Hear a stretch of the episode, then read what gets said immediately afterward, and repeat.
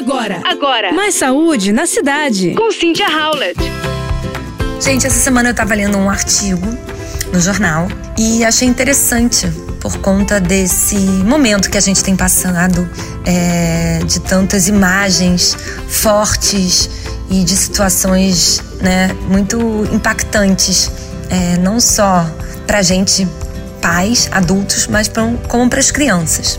Então, eu estava lendo uma entrevista aqui com o pediatra Daniel Becker e o psicólogo educador Marcos Meyer, e eles concordam que atualmente é mais interessante ter uma postura proativa e conversar com as crianças sobre o que está acontecendo no mundo, sobre as guerras, do que ficar tentando impedir que elas saibam ou vejam algo sobre o assunto, já que provavelmente, mais cedo ou mais tarde, isso vai acontecer.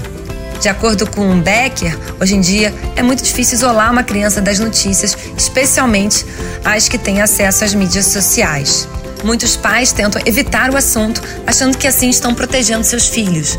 Mas essa postura não protege, porque elas acabam vendo alguma imagem, seja no celular ou na televisão, e não entendem o que está acontecendo. Isso pode gerar medo e ansiedade.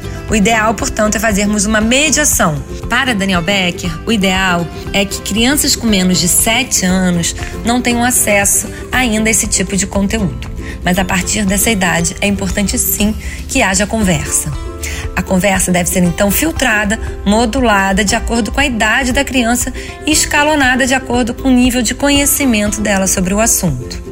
Apesar deles ressaltarem a importância de conversar com as crianças sobre o assunto e de explicar que a violência existe, ambos afirmam que o ideal é evitar ao máximo que as crianças sejam expostas a imagens e vídeos do conflito.